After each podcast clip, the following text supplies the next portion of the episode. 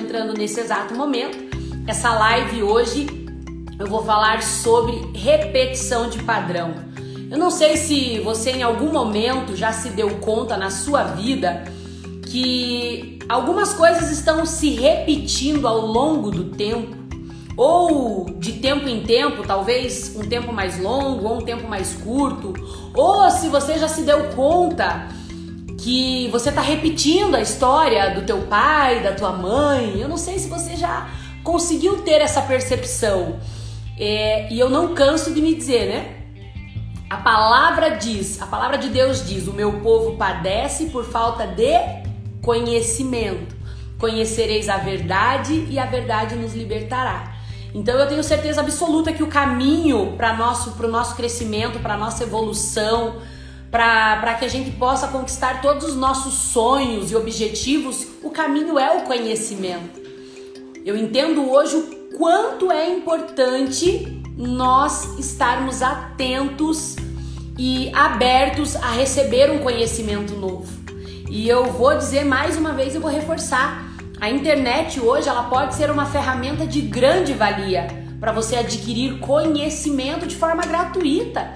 Muitas pessoas hoje estão se posicionando na internet, muitas pessoas com o objetivo de, claro, ter a internet também como uma empresa, vender cursos, mentorias, enfim, mas tem muita gente contribuindo de forma gratuita. E por que não? né? Nós estarmos aí posicionados na internet ou para contribuir ou para receber um conhecimento que vai nos ajudar. Então, eu sempre gosto de trazer o contexto da minha vida, eu sempre abro a minha história, porque eu estou falando com propriedade. Falar de mim é falar das minhas experiências, daquilo que eu senti na minha pele. E isso tem tamanha valia. Por quê? Porque são experiências vividas que eu compartilho, que eu abro os traumas, mas eu também abro a transformação, a cura, a ressignificação. Então é extremamente importante você ter papel e caneta, você estar verdadeiramente conectado e aquilo que fizer sentido para você que eu falar, você guarda. Aquilo que você achar e não concordo, não tem nada a ver, não faz sentido, você é livre para deletar, enfim, deixar de lado. Eu não estou aqui como dona da verdade, eu não estou aqui como quem sabe tudo, muito pelo contrário. Eu estou aqui humildemente com o objetivo de contribuir, mas também de aprender com vocês. Eu não me canso de dizer que quanto mais nós abrimos a nossa vida, quanto mais eu falo das minhas dores, dos meus traumas, mais eu venço. É quando eu exponho a minha ferida, é que ela tem a possibilidade de ser tratada e curada. Se você for no médico hoje, está com alguma dor no teu corpo, você for no médico hoje, o que, que o médico vai fazer? Ele vai te examinar. E conforme você for falando para ele a dor, os sintomas, ele vai poder te dar um diagnóstico. Agora, se você for no médico hoje, sentar na frente dele e ele disser assim: Olha, qual é o seu problema? E você disser assim: Eu não sei. Tá, mas você tá sentindo alguma dor? Ah, às vezes sim. E aonde que dói? Ah, eu não sei. Às vezes a dor é na barriga, às vezes é na perna. Você começa a ver que, puxa, vai ser difícil ele te dar um diagnóstico e te medicar. Mas quando você chega no médico e você já tem clareza da onde tá doendo, se a dor é acentuada ou não. Quando que essa dor vem, você já começa a, a, a, ser claro com o médico e ele já começa a linkar algumas coisas, os sintomas, para poder identificar a tua dor, a tua enfermidade e te, te receitar. Então, qual é a metáfora aqui? Quando eu estou aqui e eu abro a minha vida, os meus traumas, as minhas dificuldades, mas também as minhas vitórias, eu estou evoluindo absurdamente. Só eu sei o quanto eu já evoluí nesse período todo de seis meses que eu estou aqui fazendo live toda quinta-feira sem falhar. Então, eu já quero começar dando uma primeira dica para você. Abra o seu coração. Não tenha vergonha de expor a sua dor. É obviamente que nós não temos que ficar abrindo a nossa dor e os nossos traumas para qualquer pessoa, para pessoas que vão nos desmerecer ou vão nos expor ou vão nos julgar. Mas nós precisamos ter pessoas de confiança que nós vamos poder sentar e falar: olha, tá doendo, isso aqui me incomoda, é, essa relação, eu não sei se, se ela tá me fazendo bem, eu tenho esse trauma, eu tenho essa dor, eu tenho esse ódio. Enfim, é muito importante nós se abrirmos. E quando nós vamos para a palavra de Deus, a palavra diz assim: confessai os vossos pecados uns aos outros. Por quê? Porque quando nós falamos, nós estamos também nos libertando, nos curando. O nosso cérebro começa a ter mais consciência e nós vamos nos curando, mas de forma progressiva. Eu sempre digo como é que nós vamos resolver uma vida de dor, de traumas, de dificuldade? Como é que nós vamos resolver em um mês, em seis meses? Não vai se resolver. Mas se nós tivermos a constância, o desejo verdadeiro de resolver os nossos problemas e nós, né, tivermos a constância, nós vamos sim evoluir. E eu posso falar isso com propriedade. Eu evolui muito. Eu sou uma nova pessoa. Se nós pegarmos de agosto de 2017 até agora, eu sou uma nova pessoa. E eu te garanto. E essa mudança, ela não é só interna. Eu mudei por dentro. E isso é, é, é correspondeu fora. Até esteticamente eu sou uma outra pessoa. Por quê? Porque a mudança que eu tenho construído na minha vida, eu não quero uma mudança superficial. Eu não quero uma mudança de aparência, eu quero uma mudança verdadeira e progressiva. E para nós construirmos esse tipo de mudança, gente, é de dentro para fora. A mudança que nós queremos, a mudança que nós buscamos, ela, ela tem que vir de dentro de mim. Eu tenho que mergulhar lá dentro, encontrar as minhas dores, os meus traumas, as minhas feridas e descobrir como eu me liberto disso, como eu se ressignifico, como eu me curo, como eu me desprendo. E é por isso que eu tô aqui com vocês, tá bom? Eu vou dar mais um oizinho que entraram várias pessoas agora. Andressa, boa noite, querida, seja super bem-vinda. Obrigada por estar aqui comigo. Su, boa noite, seja bem-vinda. Ariane, Pati, muito obrigado por todos vocês que estão aqui conectados comigo. Lala Moraes, uma ótima noite para você, seja super bem-vinda. Nalva, seja super bem-vinda. Gratidão por vocês estarem aqui conectadas e ouvindo um pouquinho da minha live, tá bom? Hoje eu vou falar então sobre repetição de padrão. É, tem bastante mulheres, eu acho que tem alguns meninos, alguns homens aí também, mas tem bastante mulheres aqui. É, o meu público eu percebo que ele é mais feminino mesmo, mas os homens estejam à vontade para estar aqui. Né? O, o, conteúdo que eu vou trazer é para todos, tanto para os homens quanto para as mulheres.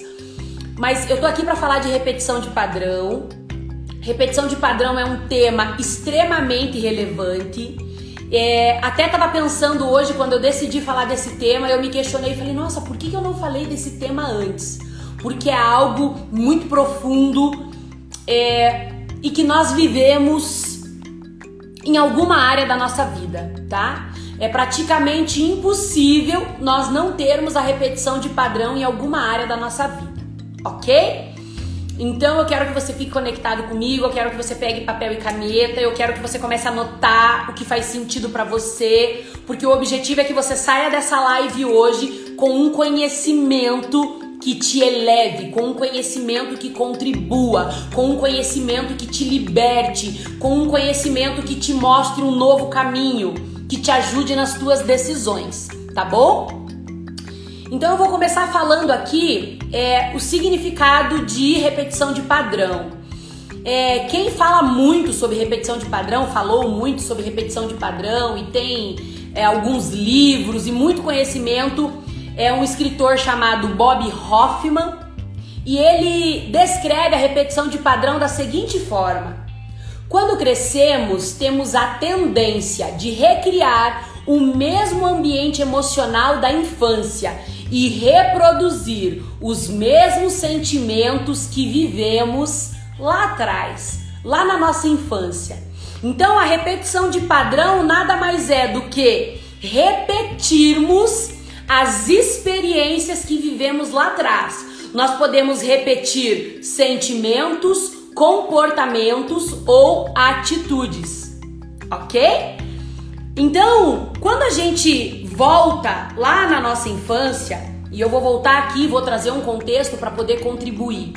Do zero a seis, aos seis anos é a primeira infância da criança, ok? E a criança do zero a seis anos, a criança ela não tem filtro nenhum. O que, que é não ter filtro? Pegue uma esponja e abra a torneira e coloque essa esponja embaixo. Essa esponja ela vai fazer o quê? Ela vai absorver toda aquela água que cair em cima dela. Então quando você aperta a esponja, vai sair ali uma água, mas aquela esponja ela reteve aquele líquido nela, ok? Então o que, que acontece com a criança do zero aos seis anos? A criança não tem filtro tudo que ela vê, ouve e sente, ela toma como uma verdade absoluta. O cérebro dela, ele vai fazer o quê? O nosso cérebro, ele, ele tem as memórias, tá? E as memórias, existem as memórias positivas e existem as memórias negativas. Existem, existem memórias que nós vamos lembrar que são de afeto, de carinho, de validação, memórias que trazem o sentimento de pertencimento, mas existem também as memórias de dores, traumas, dificuldades, faltas, ok? Então, do 0 aos 6 anos é o período onde a criança ela está mais aberta e é o período, digamos, mais perigoso de a criança absolver a Todas as experiências vividas, elas se tornam memórias. Essas memórias, elas, elas são como se fosse um flash no nosso cérebro. Então, nós vivemos as memórias, aquilo que nós arquivamos é como se fosse uma foto. O nosso cérebro, como se a gente tirasse uma foto e arquivou. Tira outra foto, arquiva. Foto, arquiva. Ok? Só que o que, que acontece? Quando a criança ela vive num lar aonde ela tem muito trauma, muita dor, muita dificuldade, muitos problemas, o que que ela aprende? Quais são as memórias mais fortes? São as memórias de dor, de sofrimento, de falta, de medo. E essas memórias, elas trazem no nosso corpo físico sentimentos. Então, por exemplo, a criança tá lá com seis aninhos, de repente ela vê o pai e a mãe brigando. Acontece uma discussão, o, os dois começam a se alterar, a gritar e a criança percebe ali um conflito. Ali houve uma foto, houve uma memória e um sentimento. Pode ser medo, pode ser raiva, pode ser insegurança, vai depender como a criança internaliza, tá? Tanto que existe uma história é, que é real, né? Duas crianças, dois irmãos. É, se eu não me engano, eles eram gêmeos, tá? É, criados no mesmo lar, pelo mesmo pai e pela mesma mãe. Então, um lar de falta, de abuso, um pai abusivo, agressivo, né? Os dois viveram exatamente a mesma experiência. Se eles não eram gêmeos, eles tinham é, idades muito próximas, tá? Depois eu vou ver se eu encontro essa pesquisa e compartilho com vocês o link. E passou, é, foi pego essas crianças então, né? É, eles sabiam que eles tinham vivido num lar de dificuldade, traumas, abusos, enfim. E pegaram essas crianças, fizeram um cadastro delas, é, colocaram ali tudo que ela vivia, qual era o padrão de vivência, as experiências vividas, né, durante a infância. E depois de 25 anos foram procurar esses dois homens, tá?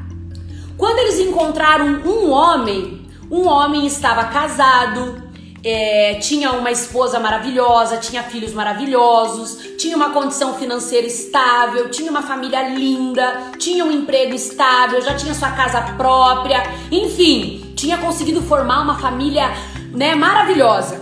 Quando foram procurar o outro irmão, o outro irmão estava preso. Roubo, tráfico, assalto. E uh, esse, essa pessoa que estava fazendo essa reportagem, ela foi entrevistar os dois. E quando ela sentou com aquele homem que tinha constituído uma família linda, maravilhosa, ele chegou e perguntou: "Olha, você pode me contar por que que você conseguiu construir a tua família? Por que que você tem a vida que você tem hoje?" E esse irmão respondeu: "Ué, com a história que eu tive, com todos os traumas que eu passei na minha infância, o que poderia acontecer, né? Esse foi o resultado de uma vida de dor e trauma, ok? Quando perguntaram pro irmão que tinha sido preso, que tinha passado por vários problemas, perguntaram: "Olha, o que, que aconteceu com você? Por que que você está vivendo essa vida? Como que você chegou até aqui?" E o outro irmão respondeu: "Ué, com a vida que eu tive, com o que eu passei na minha infância, o que você esperava de mim?" Então, Veja o quanto é sério, tá? Ambos viveram a mesma situação, ambos passaram pelo mesmo trauma. O que, que mudou de um para outro? A maneira que a criança internalizou. Um conseguiu internalizar aquilo como algo que causou muita dor e muito sofrimento a ele, a tal ponto dele dizer assim: não, isso não se repete na minha vida. Esse padrão vai parar em mim, eu não aceito repetir isso. Eu vou ser o melhor pai que eu puder para os meus filhos, eu vou ser o melhor marido que eu puder ser, eu vou ser o melhor profissional e eu não vou viver essa história. Mas o outro internalizou aquilo com dor, com raiva, com ódio e repetiu o padrão do pai. Então você vai entender que a maneira que nós internalizamos ela está muito ligada com a nossa experiência, mas também com o sentimento que cada um internaliza no momento do trauma e durante a infância. Ok? Por isso que muitas vezes nós vemos irmãos e você fala, nossa, mas não pode ser irmão. É um completamente diferente do outro. Você fala, não faz sentido, passaram pela mesma história, viveram a mesma vida. Mas cada um internalizou de uma forma, tá? Cada um teve a sua visão, o seu sentimento e internalizou de uma forma, tá? Então a repetição de padrão, ela acontece através do que? Das nossas memórias. Primeiro, das experiências que se tornaram memórias e ficaram gravadas no nosso cérebro. Já ouviu aquele ditado que, ai, pau que nasce torto morre torto? Não, porque o fulano nunca vai mudar, porque o fulano é igualzinho o pai, eu nunca vi. Como é que pode? Pode. É exatamente isso que acontece. Quando a repetição de padrão ela está instalada em nós, no nosso cérebro, o que, que o cérebro vai fazer? Ele vai recriar aquilo que ficou armazenado nele. E ponto de forma natural, ele fica recriando o que? As memórias. E essas memórias, elas foram gravadas através das experiências. E quanto mais impacto emocional essas experiências têm, mais fortes são as memórias.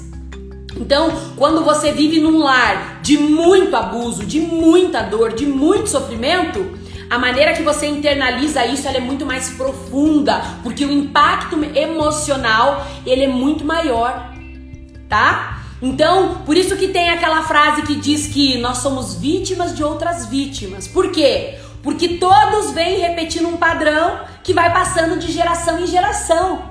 E aí, nós conseguimos chegar num contexto bíblico que diz exatamente assim: é, Deus visita a maldade dos pais nos filhos desde a terceira até a quarta geração. Repetição de padrão.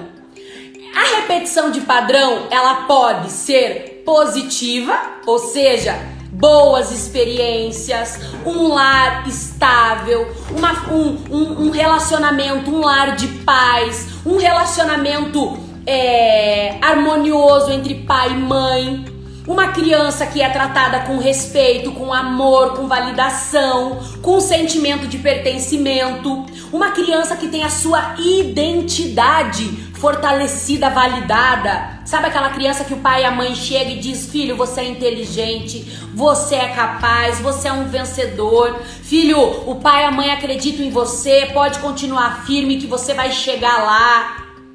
Entende? Então, a repetição de padrão, ela pode ser positiva e ela pode ser negativa. Não, não precisamos nem, nem nos questionar que quando ela é positiva, ela é extraordinária. A criança que cresce num lar seguro, num lar onde a criança percebe o respeito, a validação, né? A, a identidade da criança, ela acaba sendo muito bem formada, muito bem estruturada. E aí você encontra uma criança segura, uma criança autoconfiante e que vai crescer e como consequência vai ser um adulto autoconfiante, seguro, positivo. Vocês estão conseguindo entender? Começa a dar um ok aí, porque eu preciso construir um cenário para chegar no, no objetivo final, tá? Então vai dando aí um joinha para mim se o contexto que eu estou trazendo para você está fazendo sentido, tá? Mas agora vamos, vamos jogar limpo, né? O que, que acontece na maioria das vezes? Nós temos o histórico é, de, de coisas positivas, mas nós também temos os, os históricos de coisas negativas. E uma das piores, um dos piores traumas que uma criança pode internalizar e que vai atrapalhar essa criança durante a jornada de vida adulta, durante a infância e a jornada adolescência e fase adulta, é o sentimento de rejeição. Esse é um dos piores traumas que podem ser enraizados no nosso caráter, na nossa identidade e que é muito fácil de acontecer na infância, né? Eu tive um amigo que ele viveu num lar, né, tranquilo, digamos assim, seguro, pai, mãe, condição financeira, e um dia ele estava em casa e ele pegou no sono, ele estava com o pai e ele estava dormindo no sofá. E de repente, quando ele acordou e ele foi, e ele procurou o pai, chamou o pai dentro de casa, não encontrou, quando ele foi olhar na janela, ele viu o pai dele saindo com o carro. E naquele momento, ele se sentiu abandonado, ele se sentiu esquecido, e isso entrou dentro dele um sentimento de rejeição. Só que o pai só estava indo estacionar o carro pro lado de fora porque ele ia lavar a calçada da casa. E logo depois o pai entrou, mas o sentimento, a memória ficou gravada nele, rejeição. Então, veja, é muito difícil de, de, de nós conseguirmos controlar, né? É muito difícil. Ah, não, eu nunca vou traumatizar meu filho. Não tem como, porque as experiências é, depende de como a criança vê, sente e internaliza. É de cada um, ok? E o que, que acontece então? É, eu vou ler aqui, tá? As memórias que foram implantadas lá na nossa infância, as memórias de família, as memórias de um lar, como era o contexto familiar, a memória de comportamento do homem, pai, da mãe, mulher, é,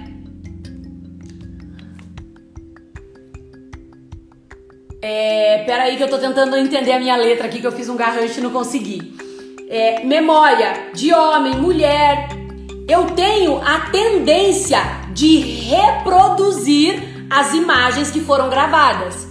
Você já ouviu aquela frase assim? É, criança vê, criança faz? É a mais pura verdade.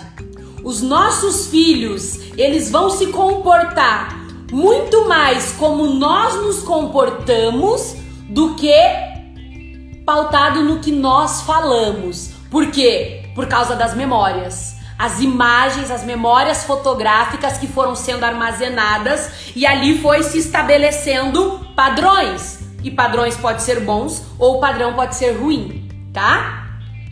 É, então, o que, que vai acontecer com a tendência natural é que nós venhamos a reproduzir essas imagens ou nós vamos reproduzir os sentimentos. E é muito forte. E pode repetir tanto coisas boas quanto coisas ruins, tá? Se nós trouxermos o contexto de Deus, tá? Tudo que Deus faz é bom e perfeito. Eu tenho certeza que quando Deus nos fez e Ele fez o nosso cérebro para gravar essas imagens, para repetir, o que, que Deus fez? É, era para gravar o padrão bom, um, um relacionamento é, harmonioso entre o pai e a mãe, um lar com alimento, com segurança, com provisão. Uma criança que se sente aceita, que é amada, que é validada, que é cuidada, que é protegida. Foi para isso que Deus fez. Então veja que a maneira que foi feito, ela não, ela não é a maneira errada. O problema é que existe o bem e o mal. Não existe só o bem. Tudo que Deus faz é bom, mas sobre a terra existe tanto o bem quanto o mal. E aí o que, que o mal se aproveita? Se aproveita dos traumas, das dores. Por quê? Porque ele sabe que no nosso cérebro vai ficar gravado. E de repente os anos vão passando e quando nós nos damos conta, nós somos adultos e estamos vivendo uma vida constantemente sem perceber que estamos muitas vezes agindo exatamente igual aos nossos pais, ou em sentimento, ou em comportamento, ou trazendo aquela memória, a experiência de vida. Então, por exemplo, ah, é, uma família que tinha condição financeira né? Vamos pensar num lar que o, o, pai tinha uma boa empresa, um bom salário e aquele pai conseguia prover a casa, conseguia manter a família e de repente esse pai fica desempregado ou a empresa dele fale. Qual é o trauma da criança? A experiência vivida intensamente ela viu, ouviu e sentiu. Ela viu o pai falindo, ela viu o pai e a mãe brigando, ela viu o carro indo embora, a casa sendo tomada, o dinheiro faltando do alimento. Então, qual foi a memória gravada? O meu pai quebrou, meu pai faliu. E de repente ela cresce e quando ela se dá conta, ela faliu. Ela começou um negócio uma vez, faliu. Aí ela foi lá corajosa, teve entusiasmo, começou de novo, faliu de novo. Ah, não, mas agora vai dar certo, eu vou conseguir. Começou, faliu de novo. Por quê? Porque ela está recriando aquela imagem que ficou gravada no cérebro dela, ou seja, está repetindo o padrão. Repetição de padrão. E aí, como é que a gente faz para se libertar desses padrões? E é sobre isso que eu quero falar, tá? Uh, uma outra situação, o pai é alcoólatra, tá? O pai é alcoólatra. Então a criança todo dia ou constantemente a criança vê o pai chegando em casa alcoolizado, aquele pai tá sempre bebendo. É, aí chega em casa, a mãe tem que ir lá brigar, falar isso, aquilo e acolher, e muitas vezes tem que pôr embaixo do chuveiro, né, e pôr para dormir. Qual é a imagem que ficou gravada? O pai bêbado. E aí ele cresce e quando ele se dá conta, ele está sendo alcoólatra, está, alcoólatra, está vivendo no alcoolismo. E, e o pior, né? Puxa, mas eu não queria fazer isso. Eu não queria. Eu, por que, que, eu, por que, que eu tô fazendo isso? Não consegue muitas vezes nem entender mas só tá fazendo o quê? Recriando, revivendo a memória que ficou armazenada, gravada, tá? A mulher, a mulher trai o marido. Ah, a filha cresce vendo a mãe trair o marido. Entende que tá havendo traição, que é um lar de conflito. Aí aquela criança se torna uma adulta e começa a trair o marido também. É muito sério. A tendência é que se repita o padrão. Paula, quando que quebra o padrão? Por que, que Deus coloca até na palavra que vai, Deus visita a maldade dos pais nos filhos? Não é que ele visita, né? É o, é o padrão que está estabelecido, não é algo que Deus faz. O que ele fez era para ser bom e perfeito, mas o que foi estabelecido foi algo de bom, mas também algo de ruim. Então, quando é que esse padrão se quebra? Quando é que se rompe? Quando chega na terceira ou na quarta geração, já começa a fazer o que? A se misturar os padrões. Então, o, um filho que sofreu tanto, tanto, tanto que ele cresce e fala assim: "Não, eu não aceito, eu não vou ser assim para os meus filhos. Eu eu eu rebelo esse padrão, eu excluo, eu não aceito isso na minha vida". E aí ele começa a ter um novo comportamento. Aí o filho dele nasce e percebe o comportamento do pai, o comportamento é diferente. Automaticamente essa criança cresceu e mudou o padrão.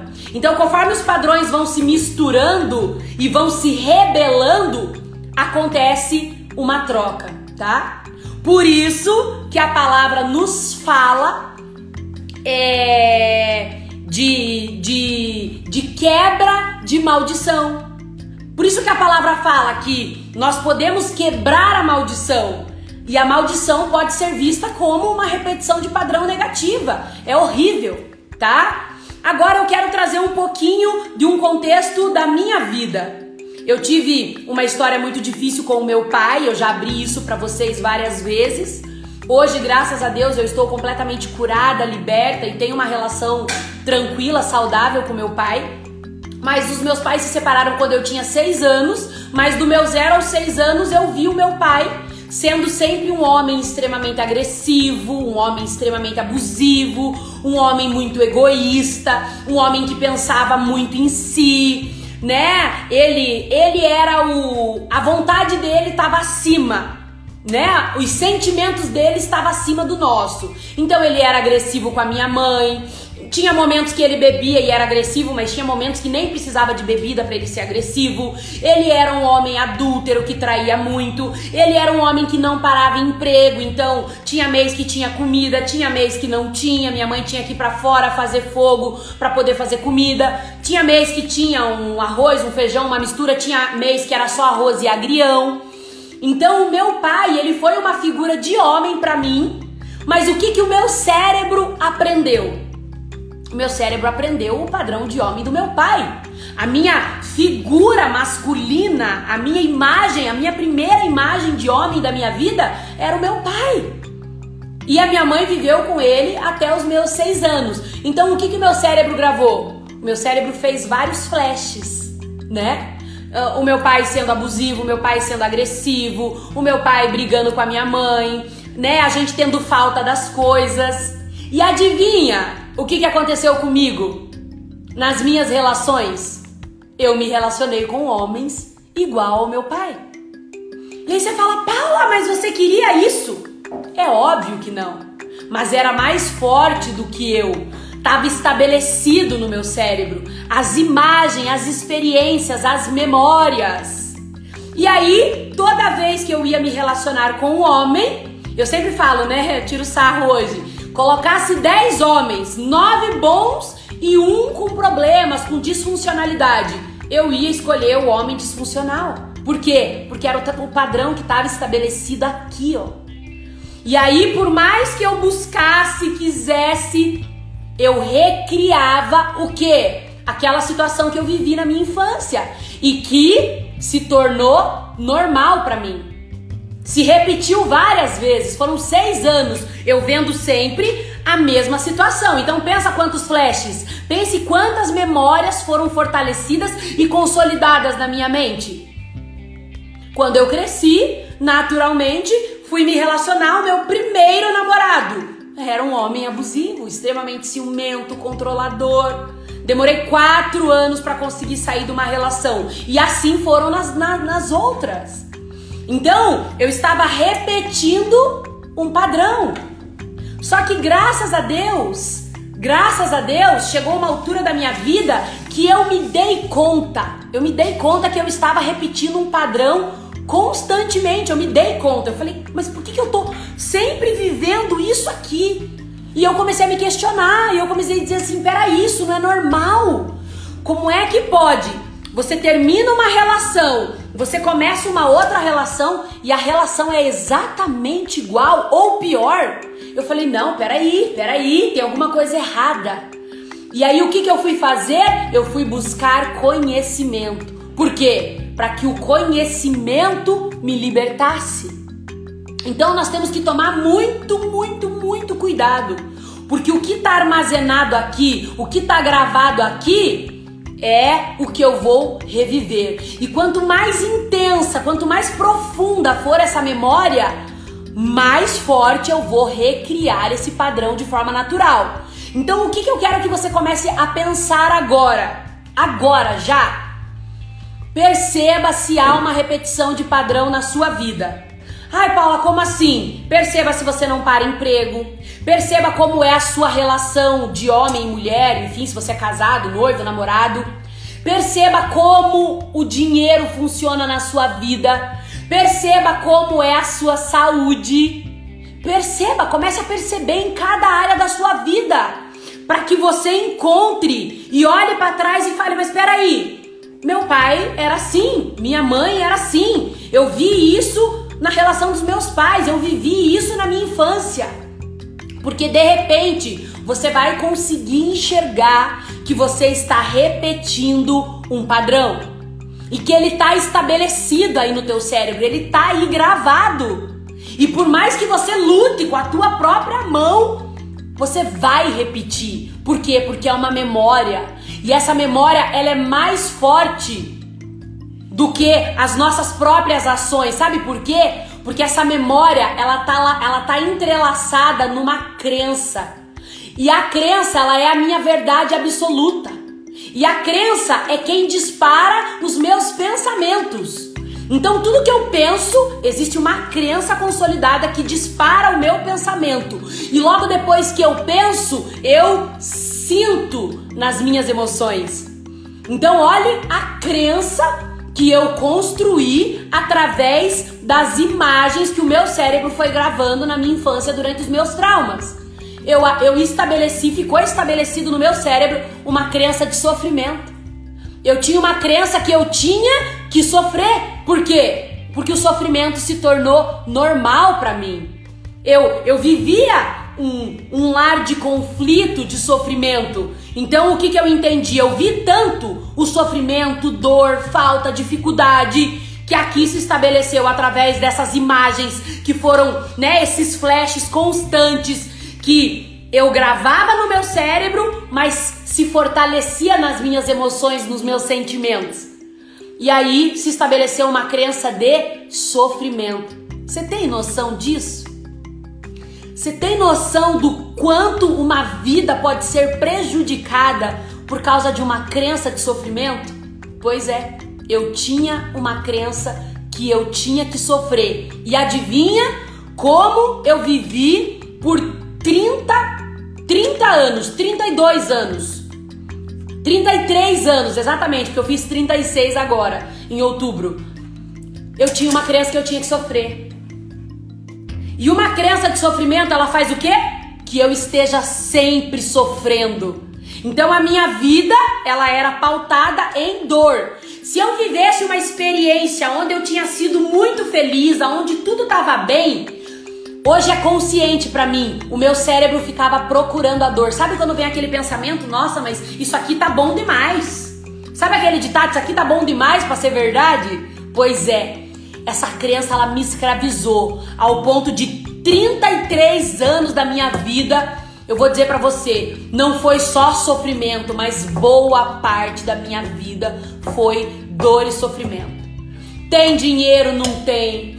Tem paz? Não tem. Tem amor? Não tem. Olha, eu, é, eu, eu, eu, eu vou dizer isso pra você, olha, com toda a verdade do meu coração. Eu fui escrava por 33 anos. Escrava, uma escrava que só sofria. Se você for pensar num escravo, na palavra escravo, né, trazendo um contexto da escravidão mesmo, o que que o escravo vive?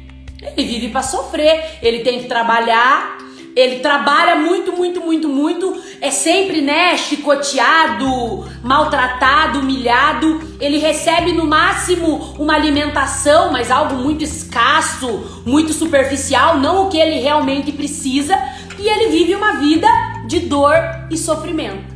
E a minha vida durante muitos anos, ela foi assim. Paula, mas isso é injusto. Paula, mas veja bem, pois é essa injustiça não foi só comigo, essa injustiça foi com os meus pais, porque eles só fizeram comigo aquilo que fizeram com eles. E a intenção deles era fazer o melhor, eles fizeram o melhor com o que eles tinham. Assim como eu também errei como mãe. Então, qual é o grande segredo de tudo isso? O grande segredo está em perdoar. Quando nós conseguirmos perdoar de verdade o nosso pai, a nossa mãe e conseguirmos nos desprender de toda essa dor, o padrão se encerra. Porque o que, que fortalece o padrão? O sentimento. E qual é o sentimento? Raiva, ódio, culpa, é, revolta. E isso faz com que nós estejamos cada vez mais entrelaçados com esses padrões, com essas disfuncionalidades. É, a, a, raiva, o ódio, o rancor, que são os sentimentos né, que a criança foi sentindo ao longo do tempo e foi internalizando, ele nos aprisiona no padrão. Paulo, então você está me dizendo que para eu quebrar um padrão, eu preciso perdoar? Sim, você precisa perdoar. E olhe que loucura o que aconteceu comigo, tá? Eu já abri para vocês, já contei da minha relação com meu pai. E aí eu cresci com uma mágoa absurda do meu pai. Uma mágoa, uma raiva, um ressentimento que me consumia. E aí, como era a minha vida então com os homens que eu me relacionava? Eu encontrava o mesmo padrão do meu pai. E eu queria me vingar do meu pai, mas era tudo inconsciente, tá? Eu queria, né, externalizar toda a minha raiva, todo o meu ódio, toda a minha indignação, todo aquela, aquele sentimento ruim, aquele peso que eu carregava dentro de mim. Eu queria externalizar. E daí o que, que eu fazia? Eu ia lá e recriava tudo naquela pessoa que eu estava me relacionando. Então era como se eu estivesse brigando com meu pai, mas aquela pessoa não era meu pai.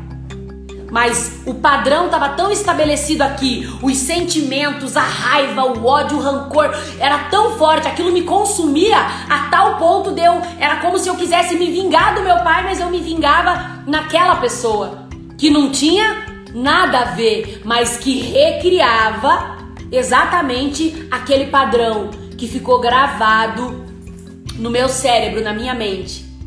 Então, a única maneira de nós conseguirmos nos desprender disso é através do perdão, tá? Só que você só vai conseguir perdoar quando você tiver a consciência que você está repetindo o padrão, ou do seu pai, ou da sua mãe, ou dos dois, tá? E quando você se der conta que você está repetindo o padrão, você vai conseguir perdoar eles. Sabe por quê? Porque você vai entender que você está fazendo algo que o teu cérebro aprendeu, que ficou gravado e que você está fazendo isso de forma inconsciente, que em muitos momentos você nem queria fazer. Não, não é algo que, nossa, eu quero errar. Ninguém quer errar. Quem é que quer errar? Quem é que quer viver uma, uma vida de dor e sofrimento? Eu sei que você não quer, eu também nunca quis, mas eu estava ali recriando aquele padrão. Então, eu preciso que você mergulhe em você, que você comece a olhar para a tua vida e tomar consciência quais são os padrões que você está vivendo. Será que você não está repetindo as imagens, os sentimentos, os comportamentos que você viveu ao longo da tua vida? Será que você não está recriando esse padrão? e você não está se dando conta que você só está repetindo exatamente aquilo que você viveu? Então, a primeira coisa, a primeira, precisa ter consciência. Quando é que a Paula acordou? Quando eu fui lá, eu olhei e falei, mas espera aí. Sabe aquele ditado? Ai, não adianta trocar de marido, né? Não adianta é, trocar de relação, você vai trocar, é tudo igual. É um padrão. Ai, não adianta trocar de emprego, é tudo igual, é um padrão. Você quer ver um padrão? Se você teve pais ou pai ou mãe obeso. Se você cresceu dentro de um lar onde você viu o pai ou a mãe comendo muito, sempre acima do peso, sem fazer exercício físico nenhum. E aí você cresce, qual é a imagem de um adulto obeso? O que, que o teu cérebro vai recriar? você vai se tornar obeso ou obesa. Então entenda, Existem padrões aqui estabelecidos, gravados e que o nosso cérebro ele vai recriar. Ou de forma comportamental ou nos sentimentos. Então, a gente nós precisamos enxergar qual é o padrão que está me conduzindo. É a primeira coisa. Você precisa tomar consciência. Ah, eu fui muito rejeitado pelo meu pai e pela minha mãe. Adivinha?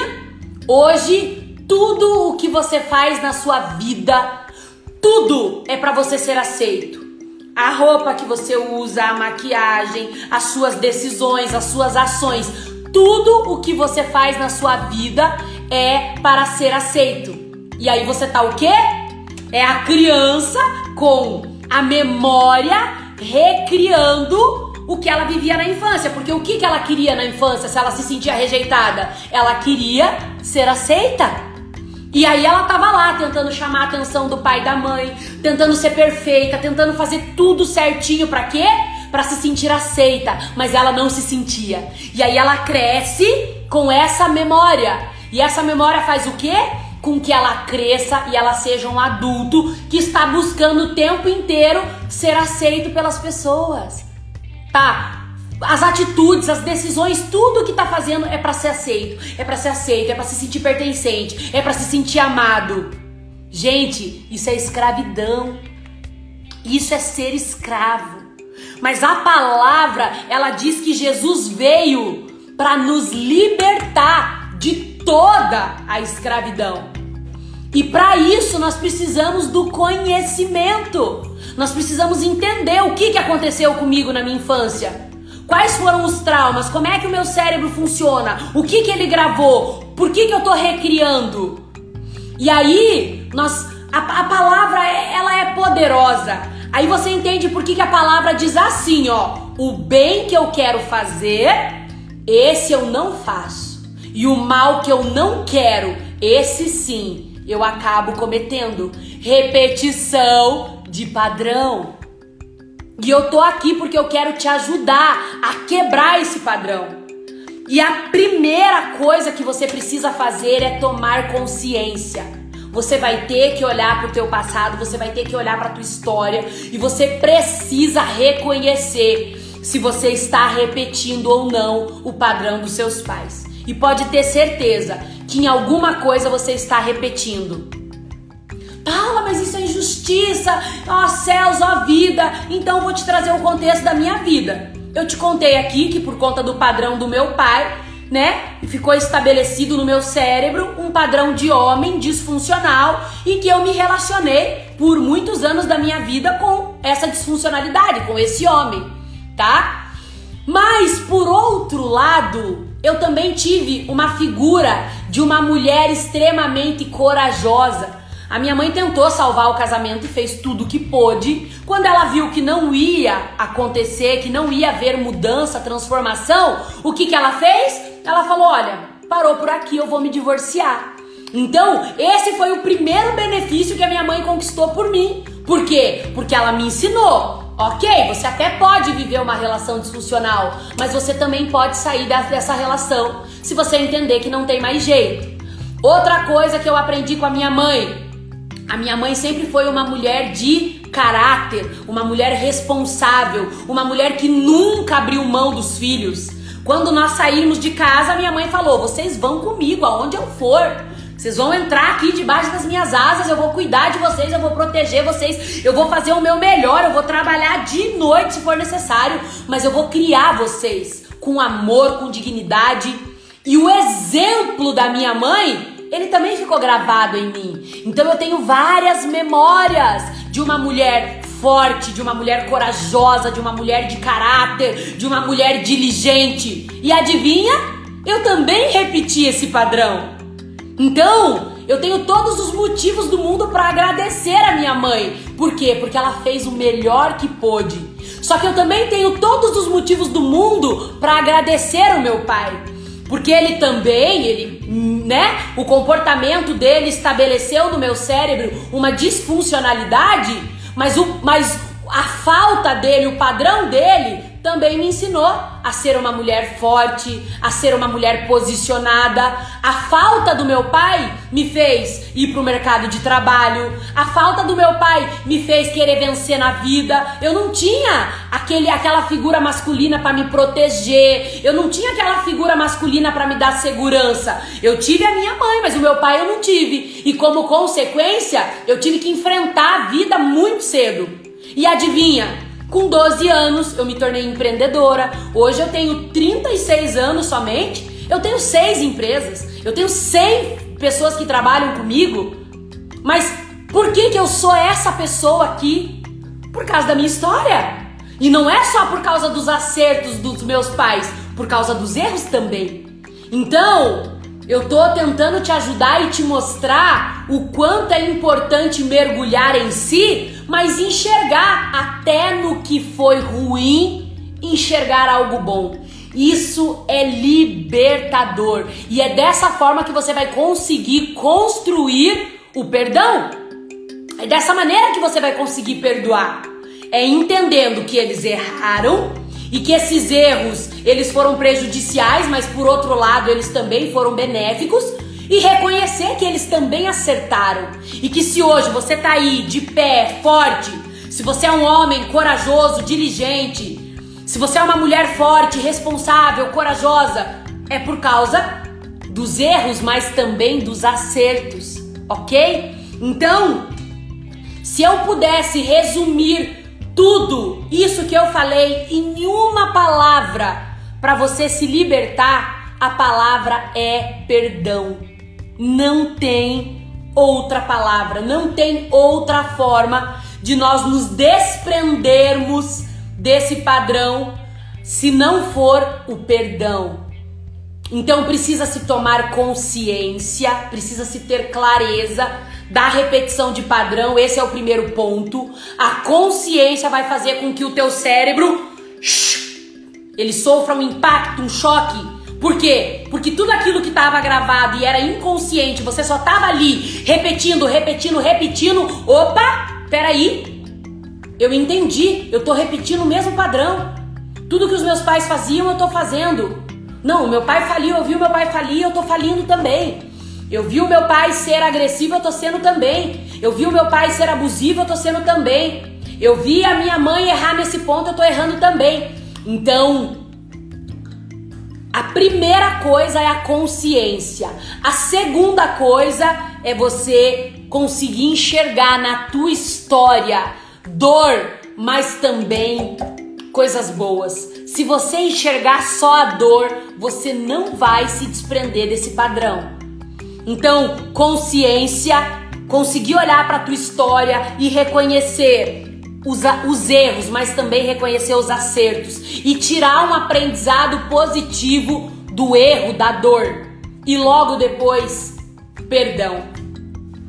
Eu consegui me perdoar o meu pai de verdade absoluta esse ano. É, eu venho né, nessa busca, nesse mergulhar em mim, nessa, nesse constante desejo de me libertar, de ser uma pessoa melhor todos os dias, de ter um conhecimento novo. Eu realmente sou incansável nesse ponto. E eu tenho certeza que tem muito mais, né? Nós fomos muito bloqueados ao longo de uma vida. Então, eu consegui desbloquear muitas coisas, mas ainda tem coisa para desbloquear. E nesse ano eu consegui enxergar claramente que o meu padrão, né, de homem ele não se desprendia de mim, por quê? Porque eu tinha muita mágoa do meu pai, eu tinha muita raiva do meu pai, era como se eu quisesse me vingar dele. E quando eu tomei a consciência de tudo isso, eu me coloquei diante de Deus, eu falei: Deus, eu quero perdoar. Do mais profundo do meu coração, eu peço para o Senhor me ajuda, eu quero perdoar, eu quero me desprender de toda essa dor. E Toda vez que eu oro, né, na verdade não só quando eu oro, mas eu, eu consegui desenvolver a habilidade de ouvir Deus como nós estamos conversando aqui. Então, se eu tô no meu momento de oração, ou às vezes até no momento que eu nem tô esperando, eu consigo identificar quando Deus está falando comigo. E quando eu comecei a chegar diante de Deus e colocar para Ele, dizendo assim: Deus, eu quero perdoar de verdade, de verdade, me ajuda. Eu não quero mais esse padrão estabelecido, eu não quero mais carregar esse peso, esse fardo. Por favor, me ajuda, me ajuda. E quando eu coloquei isso diante de Deus, eu falei: como Deus? Como? Como eu posso perdoar o meu pai? Como que eu construo esse perdão, essa cura que eu preciso? Porque eu percebi que aquilo estava me escravizando e que eu estava presa àquele padrão por conta da falta de perdão que eu tinha em relação ao meu pai. E aí Deus falou comigo, tá? Você pode achar que eu sou louca, mas né, ele falou comigo. Eu creio que Deus é uma pessoa, né? Ele é vivo e ele fala e ele age. E Deus me disse: você precisa escrever uma carta. Eu quero que você escreva uma carta todos os dias. E essa carta vai ser de agradecimento. Você não pode criticar o teu pai por nada, você não pode reclamar de nada, você não pode brigar nada. Você só pode agradecer.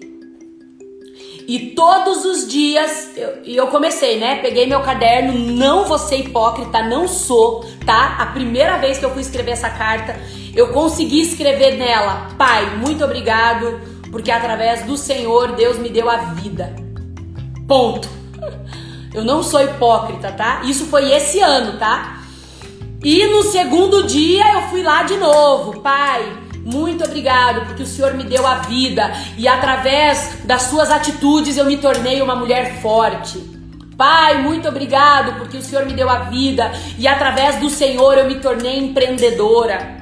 E eu fui, né, incansavelmente, fui, fui, fui, fui. Eu também escrevia todos os dias 60 características positivas sobre os homens, porque o meu padrão aqui, o que estava armazenado no meu cérebro era o que? Os homens traem, os homens mentem, os homens abandonam, os homens são egoístas, os homens são manipuladores, os homens são maus. Esse era o meu padrão. E não era porque eu queria, é porque foi a minha experiência.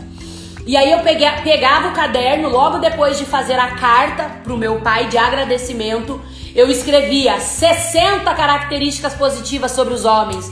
Os homens são bons, os homens amam, os homens perdoam, os homens é, são fantásticos, os homens são bons, bons pais, os homens são bons maridos, os homens são amorosos, os homens são carinhosos, os homens perdoam, os homens são protetores, os homens são filhos de Deus, os homens são empresários, os homens. Eu comecei a escrever.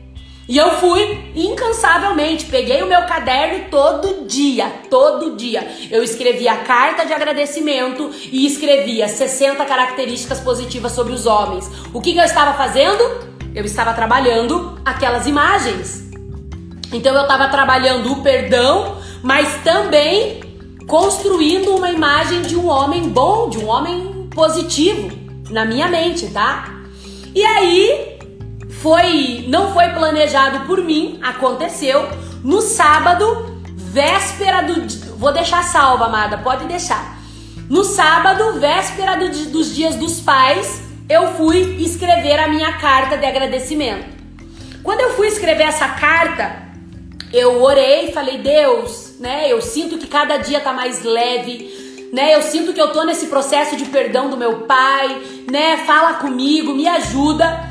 E nesse momento eu estava ali em oração e Deus disse assim para mim: feche os olhos e lembre de você na sua infância. Feche os olhos e, e lembre de você na sua infância. Eu sozinha, tá? Dentro da minha casa.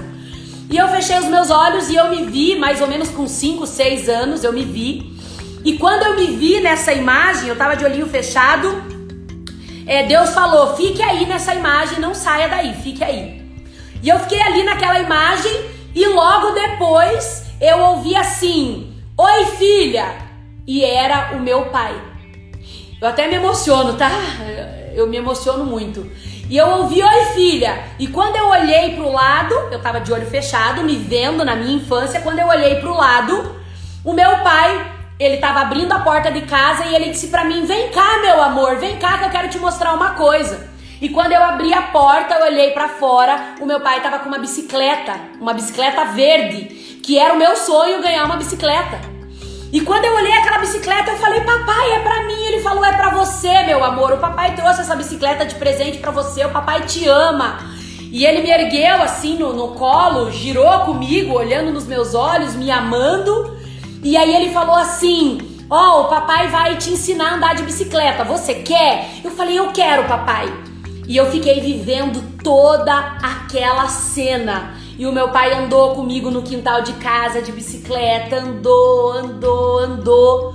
E quando essa cena se encerrou e eu ainda estava de olhos fechados, Deus me fez uma pergunta. Ele disse assim para mim: "O que você viu?" O que você viu nessa imagem? Eu falei assim: "Eu vi amor." Eu vi amor. E aí Deus me disse assim: "Pois é, nesse dia o seu pai deu a você todo o amor que ele tinha. Nesse dia o teu pai entregou todo o amor que ele tinha dentro dele, ele entregou a você nesse dia. Então, isso que Deus me mostrou era uma memória real, mas eu não me lembrava nessa cena, porque foram tantos traumas que foram os traumas foram muito mais fortes do que aquela experiência. E aí o que, que ficou armazenado de uma forma muito mais profunda? A dor. E eu não tinha acesso a essa memória. E naquele momento eu acessei uma memória extraordinária e Deus começou a me ministrar de uma forma profunda. E ele me disse assim: "Filha, você está exigindo do teu pai algo que ele não tem. Eu concordo que o amor que você recebeu não foi todo o amor que você merecia, mas ele deu tudo que ele tinha. O teu pai, ele foi rejeitado. O teu pai fugiu de casa muito pequeno porque ele era muito é, espancado pelo seu avô. Ele viveu na rua. Ele, ele não recebeu a quantidade de amor para poder te dar. E ele deu nesse dia tudo que ele tinha a você. Ele falou: então você precisa perdoar o teu pai porque ele fez o melhor e ele te entregou tudo que tinha. E sabe o que é pior? Deus me disse. Ele falou assim: você está perdendo o privilégio de viver hoje com o teu pai, de amar o teu pai e de ser amada, de ser a alegria do teu pai, de ser é, a paz do seu pai. Você está perdendo hoje por causa de todo esse ressentimento, essa dor, esse trauma. Você está perdendo o restante de vida que o teu pai tem. Você está perdendo tudo isso porque você está presa em dor, em mágoa, em ressentimento. Quando a grande verdade é, ele te entregou tudo que tinha nesse dia. Ele te amou. Teu pai nunca te abandonou. O seu pai abandonou a ele mesmo. Ele abandonou a própria existência. Ele não deixou você quando ele foi embora. Ele deixou a figura dele de pai. Ele não foi embora por causa de você. Você era uma criança linda, doce, pequena, né? Você era uma criança fofa, maravilhosa. Ele não foi embora porque ele não te queria. Ele foi embora porque ele não se aceitava, ele não conseguia lidar com as próprias dores, com os próprios traumas. Perdoa, perdoa. Gente, eu chorei por algum, alguns minutos, por uns 40 minutos, eu chorei muito, muito, muito, muito, muito. E naquele momento eu entendi o quanto eu estava sendo injusta com meu pai. O quanto eu estava condenando meu pai só pelo que ele me fez, mas eu não estava lá vendo a dor dele e tudo que ele passou. E após eu viver toda essa experiência maravilhosa, eu escrevi uma carta de perdão pro meu pai. Coisa mais linda do mundo. Eu escrevi uma parte dela. Depois, se vocês quiserem, olhe, procure lá no meu feed, tem uma foto minha e do meu pai. É, aonde eu escrevo ali para ele, né? Uma carta, mas eu tenho um post meu, até eu tenho o meu quadro aqui que eu ganhei de presente da, da minha amiga. É, as pessoas nunca nos abandonam, as pessoas abandonam a si próprias é, eu fiz essa, esse post e lá eu escrevi a, a mensagem aonde eu fui curada. Gente, do fundo do meu coração, com toda a verdade da minha alma, eu tirei uma tonelada das minhas costas. Eu tirei um peso, um peso, um peso que vocês não têm noção. E hoje eu consigo viver uma relação de amor com meu pai. Eu amo ele, eu, do fundo do meu coração. Eu amo ele, eu perdoei ele, eu tenho carinho por ele, eu tenho afeto por ele. Eu vejo ele, eu vou lá, faço carinho, beijo, cheiro, cuido dele, porque agora ele tá no momento que ele tá precisando muito de cuidado. Ele fez agora no período do Covid a perna dele é, do joelho para baixo, uma perna foi amputada. Então ele tá no momento que ele tá na cadeira de roda, que ele tá precisando de carinho, de cuidado, de ajuda. E eu, eu tô sendo o refrigério do meu pai. Eu tô sendo a alegria do meu pai. Eu tô amando meu pai e eu também tô recebendo o amor que eu queria. Olha que loucura. Eu eu tinha uma mágoa dele porque eu não tinha me sentido amada, protegida, validada por ele. Mas o tempo passou, ele me procurou querendo se relacionar comigo e eu tendo a oportunidade de receber o amor, o carinho e o afeto e eu rejeitava. Por quê? Porque eu tinha raiva, mágoa, ódio eu não tinha perdoado ele. E hoje, o que, que eu estou fazendo? Me relacionando com ele. Todos os momentos que eu estou com ele, ele sempre me valida como filha. Ele sempre fala que eu tô linda, que eu tô cheirosa, que eu sou uma filha maravilhosa, que ele tem orgulho de mim. Ele me liga, ele me chama de princesa. Não era o que eu queria? Pois é, e eu tava deixando de viver isso por conta da minha falta de perdão. Então, eu garanto para vocês que o que vai quebrar esse padrão, essa repetição de padrão, é nós tomarmos consciência, mas é o perdão. A base é o perdão. Nós precisamos perdoar e deixar para trás tudo que aconteceu, entendendo que nós não estávamos lá. Eu não estava lá. Eu não vi o trauma da minha mãe, eu não vi o trauma do meu pai, eu não sei o que eles passaram, porque um dia eles foram criança, assim como eu. Um dia os seus pais, eles foram criança, assim como eu e você, e eles aprenderam. Então, nós somos vítimas de outras vítimas. Ponto. Não é que os nossos pais queriam, queriam nos ferir, eles só repetiram um padrão que eles aprenderam. E esses tempos atrás, eu conversando com meu pai, tendo a oportunidade de conversar, e ele me contando um pouco sobre a história dele, ele contou que o meu avô, que ele fugiu de casa muito cedo, porque meu pai, o meu avô era um homem extremamente agressivo. Ele contou que o meu avô é, espancava a minha avó, que a minha avó chegou a ficar louca por conta das agressões do meu avô. Qualquer coisa era motivo pro meu avô agredir. Então, se o meu avô chegasse em casa meio-dia e a comida não tivesse pronta meio-dia, ele já descia pancada na minha avó. Então, vamos voltar na cena lá atrás? Eu, eu consigo me ver criança aprendendo um padrão que não foi bom para mim?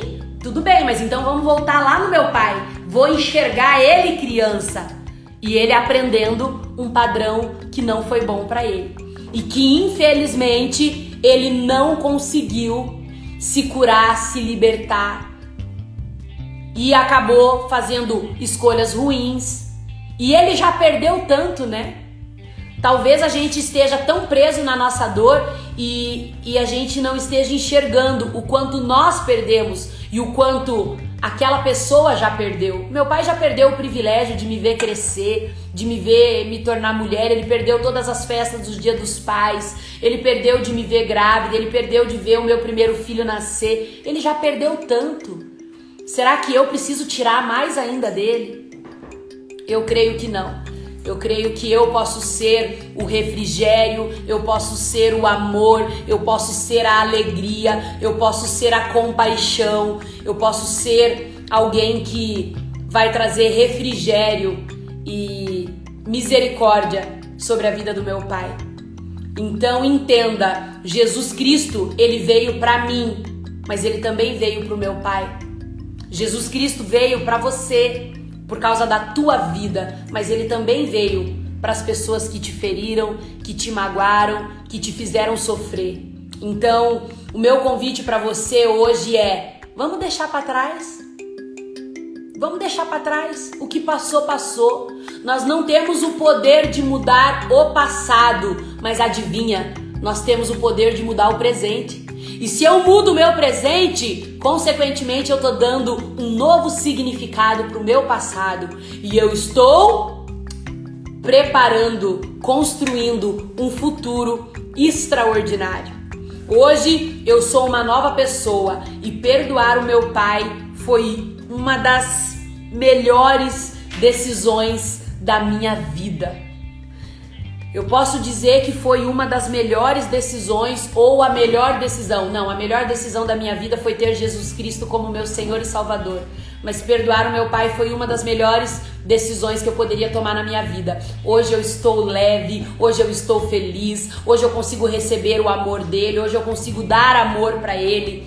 Antes a gente tinha uma relação que eu era impaciente, intolerante, irritada, sabe? Perceba quais são os seus sentimentos, que você vai perceber se tem dor ou não tem, se tem trauma ou não tem. Eu era intolerante, eu era impaciente, qualquer coisa eu tava sendo grosseira com ele, sabe? E hoje não, hoje é leve. Hoje a gente consegue ter uma relação saudável, hoje a gente consegue é, é, ter amor um pelo outro, ter reciprocidade.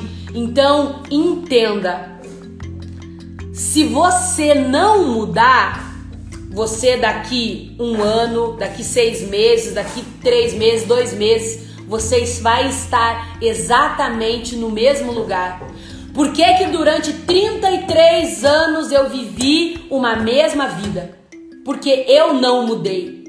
A partir do momento que eu mudei, tudo mudou em mim e ao meu redor. Então, entenda, o poder está na sua transformação. Não é o teu pai que tem que mudar, não é a tua mãe que tem que mudar, não é o teu pai que tem que vir pedir perdão para você. É você que tem que mudar e se dispor a perdoar o seu pai, os seus familiares, enfim, dar um novo sentido, um novo significado para sua vida e para sua história. Tá bom? É, deixa eu ver o que mais que eu preciso ler aqui não derrubaram a minha live e já já a gente encerra, já tô quase, tá? Padrões negativos. Tudo que repetimos ou rebelamos de pai ou mãe que nos prejudica e que não conseguimos evitar o exemplo. Por exemplo, o pai era grosseiro e a filha ou o filho também é. O pai bebia, o filho ou a filha bebe. É, o pai traía, o filho ou a filha trai, o pai roubava, a mãe roubava, o filho ou a filha rouba, tá? Então são padrões que são é, replicados, ou melhor, repetidos, e que nós não conseguimos mudar. Tá? É algo que você olha e fala, puxa, eu queria tanto mudar isso aqui, mas eu não consigo. Quando eu vejo, eu tô cometendo o mesmo erro. Quando eu vejo, eu tô fazendo a mesma coisa. Então isso precisa ser transformado, tá? É, a, a rebelião de padrão ela vai ser manifestada em comportamentos, sentimentos ou circunstâncias. Então, cuidado, porque você pode estar tá recriando uma circunstância, uma situação. Por exemplo, ah, o meu pai foi um homem que traiu a minha mãe por longos anos. E isso ficou gravado em você como um trauma. E você pode recriar essa mesma situação para quê? Para repetir o padrão, a imagem que ficou gravada no teu cérebro, tá? É, perceba como é os teus relacionamentos com amigo, com cônjuge, com noivo, com namorado. Perceba como é a tua relação financeira. Nossa, tem muito vínculo, muito vínculo, muito, muito, muito, muito, tá? É, as maldições hereditárias que chegam é até a quarta geração. Até a quarta geração pode se repetir o mesmo padrão. A partir da quarta pode acontecer a rebelião e aí um padrão começa a se misturar e é feita a substituição, tá? A palavra a palavra de hoje é perdão. Quer se desprender de todo o padrão disfuncional dos seus pais, quer se desprender de toda a dor, de todo o trauma, de toda a repetição de padrão, é perdoando. Então, meu convite para você hoje é: mergulhe dentro de si mesmo, tome consciência, olha para a tua história de vida, olha para o comportamento, para os comportamentos do teu pai, da tua mãe, perceba qual é o padrão que você está repetindo, dê um novo sentido, ressignifique esse passado para que você possa mudar o teu presente e como consequência o teu futuro. Eu costumo de dizer, tem uma frase minha que diz assim: constância mais um bom plantio igual a um futuro extraordinário. O futuro extraordinário que você quer viver está nas suas mãos, não está na, nas mãos de nenhuma outra pessoa, tá bom? Então eu espero de todo o coração ter contribuído com a tua vida, ter contribuído, né, com o conteúdo que eu trouxe. Eu espero que você mergulhe em si e comece a enxergar quais são os padrões que você está recriando aí na sua vida e que você escolha perdoar. O perdão, ele é uma escolha e o perdão ele é construído. Eu mostrei para você como que eu construí o meu perdão. Eu queria perdoar de verdade e eu não desisti até eu conseguir. E se a Paula conseguiu, adivinha? Você e vocês também podem conseguir, podem não, vocês também irão conseguir perdoar, ressignificar, se desprender de todo esse trauma, de toda essa dor e seguir em frente para viver uma vida extraordinária, para viver uma vida abundante, para ter paz, sabe, para construir relações maravilhosas e viver a vida abundante que está proposta a mim e a você. Eu senti aqui no meu coração de fazer uma oração por vocês e após a oração vou dar tchau e vou estar tá encerrando, tá bom? Senhor Jesus, eu quero te agradecer em primeiro lugar por tudo que o Senhor fez na minha vida. Eu seria hipócrita e mentirosa se eu não reconhecesse que o Senhor foi o grande agente de transformação na minha vida. Eu quero te agradecer por todo o conhecimento, eu quero te agradecer por tudo que tens feito e pelo que já fez por mim. Eu quero te agradecer pela oportunidade de estar aqui conectado, conectada com tantas pessoas maravilhosas e que eu sei que o Senhor ama de uma forma profunda e maravilhosa. E eu tenho certeza que cada pessoa que o Senhor colocou aqui é porque o Senhor quer ajudá-las a curar as suas dores, os seus traumas, a liberarem perdão, para viverem a liberdade que o Senhor conquistou para cada um de nós naquela cruz.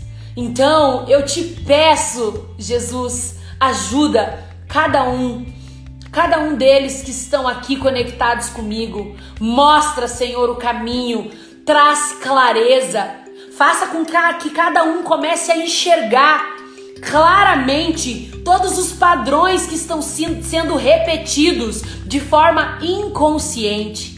Ajuda eles a tomar consciência, a ter clareza que estão revivendo as suas dores, os seus traumas, que estão repetindo padrões prejudiciais e que está na mão de cada um deles mudar toda essa situação. Eu tenho certeza absoluta que naquela cruz o Senhor conquistou para cada um de nós liberdade, mas também vida e vida em abundância. Assim como o Senhor tem manifestado grandes coisas em minha vida e feito coisas extraordinárias, eu tenho certeza que o Senhor quer e irá fazer coisas extraordinárias na vida de cada uma dessas pessoas que estão aqui conectadas comigo. Então eu oro por eles. Eu peço que a tua graça, a tua misericórdia, o teu favor, o teu amor os alcance a partir de agora.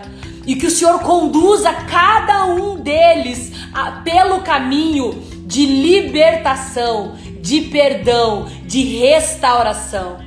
E que a partir de hoje eles comecem a construir uma nova história uma história pautada em liberdade e em abundância, porque tu és um Deus de amor, de favor. E aquele sacrifício na cruz, ele não só nos deu o direito à vida eterna, mas ele nos deu o direito de liberdade.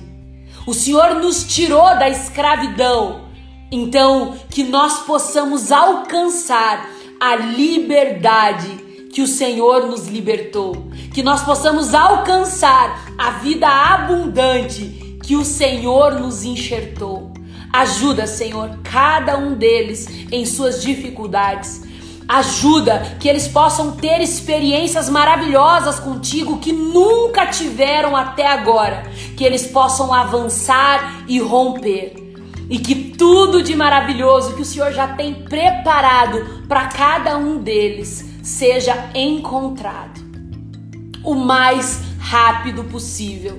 Eu profetizo sobre a vida deles perdão, liberdade. Eu profetizo vida e vida em abundância. E eu oro no nome de Jesus. Ajuda cada um deles a alcançar liberdade e a realizar todos os sonhos que estão guardados nos corações. Eu te agradeço desde já, porque tenho plena convicção, certeza e fé que o Senhor começa a partir de agora uma nova obra na vida dos teus filhos, dos teus amados, e que ainda esse ano eles vão estar vivendo coisas novas, eles vão estar construindo coisas extraordinárias e alcançando tudo de maravilhoso que o Senhor tem para eles. Eu oro e te agradeço em nome de Jesus. Amém. Amém. Que Deus os abençoe, os conduza pelo caminho do perdão, da libertação, da restauração e, como final, que vocês encontrem a vida abundante que está proposta a todos vocês. Um beijo no coração. Quinta-feira que vem estarei aqui às 19h59 Espero você. Vou trazer um novo conteúdo para que nós possamos avançar a cada dia juntos, tá bom? Um beijo no coração de vocês. Tchau, tchau.